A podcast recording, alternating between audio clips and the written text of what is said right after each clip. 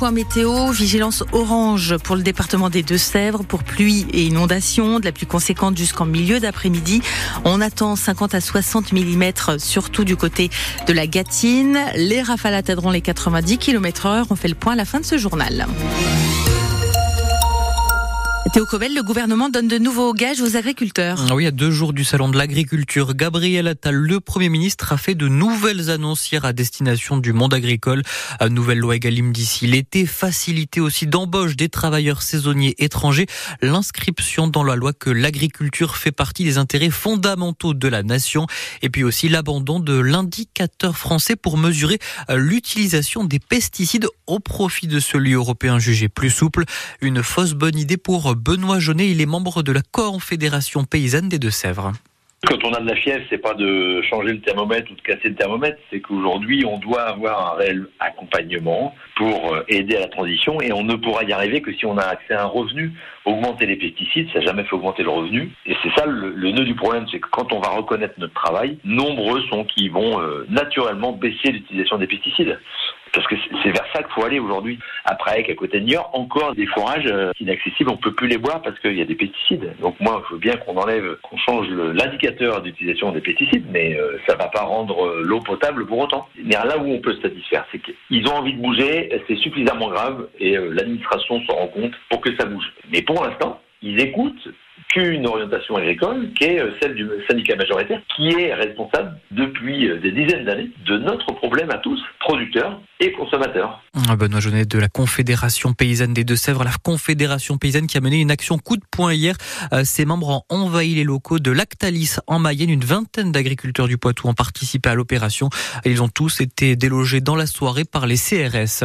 Un temps très agité ce jeudi dans le Poitou. Les Deux-Sèvres sont en vigilance orange pour pluie et inondation. C'est jaune du côté de la Vienne. Il a déjà bien plu cette nuit. On attend jusqu'à 60 mm en Gâtine. À le parking Bessac est dès à présent fermé, du matériel aussi prépositionné pour bloquer route et parking en cas de montée des eaux. La pluie qui va aussi s'accompagner de vent, des rafales jusqu'à 100 km heure sont attendues en début d'après-midi. Une tempête qui touche toute la France puisque 24 départements sont en vigilance euh, du nord au sud-ouest. Le vaccin contre la bronchiolite pour seniors sera remboursé. Disponible à partir de l'automne. C'est ce qu'indique ce matin Catherine Vautrin, la ministre du Travail, de la Santé et des Solidarités sur France Bleu. La ministre qui est aussi revenue sur ce plan de lutte contre les pénuries de médicaments. Il prévoit notamment la relocalisation de la production de 147 produits jugés stratégiques et de mieux aussi informer les médecins pour qu'ils puissent adapter en temps réel leurs ordonnances euh, suivant la disponibilité de certains médicaments. L'avenir des magasins Chausse Expo dans le Poitou est plus qu'incertain. Hier, Chaussea a formulé une offre de reprise euh, pour reprendre 70 magasins des 176 de l'enseigne en liquidation judiciaire. Mais selon l'intersyndicale, aucun de ceux du Poitou n'est dans cette liste. Eux sont toujours dans le flou. Les salariés des Galeries Lafayette à Niort. Hier, le tribunal de commerce de Bordeaux a examiné le plan de sauvegarde proposé par Michel Ohaillon, lui qui détient 26 magasins de cette enseigne. La décision a été mise en délibéré au 20 mars prochain, mais motif d'espoir, le principal créancier a validé hier le plan de continuité d'activité. Donner vie à ses créations. Oui, c'est l'objectif d'un stage proposé lors de ses vacances d'hiver par les Beaux-Arts de Poitiers. Il propose un atelier de sculpture animée. L'idée, c'est de faire bouger ses créations à l'aide de petits moteurs, mais aussi avec euh, du fil flexinol qui se met en mouvement au contact de la chaleur. Euh, c'est Marine Anthony, artiste, qui anime ses cours et elle nous présente ces différents dispositifs.